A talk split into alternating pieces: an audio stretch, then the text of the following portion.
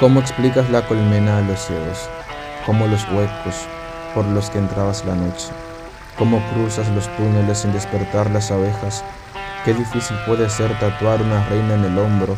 Si no está muy viva, las hormigas podrían raptarla, como arrastra la lluvia o el espejo retrovisor, los sombreros de las estudiantes. Si está muy viva, puede abrirse allí entre viento, lo mismo que pantalones de campana y converse, adaptando viejas ramitas deformes.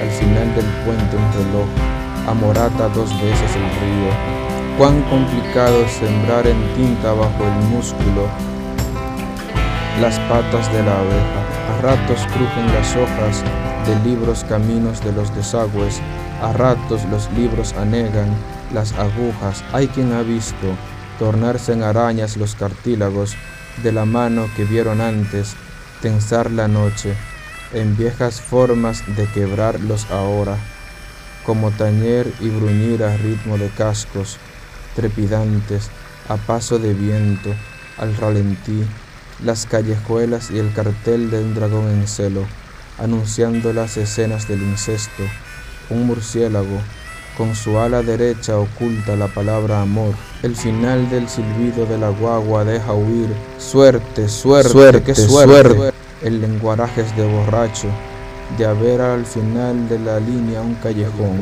El eco enredaría más la respuesta con túneles para la colmena. ¿A qué calles conduce el tatuaje de la abeja reina?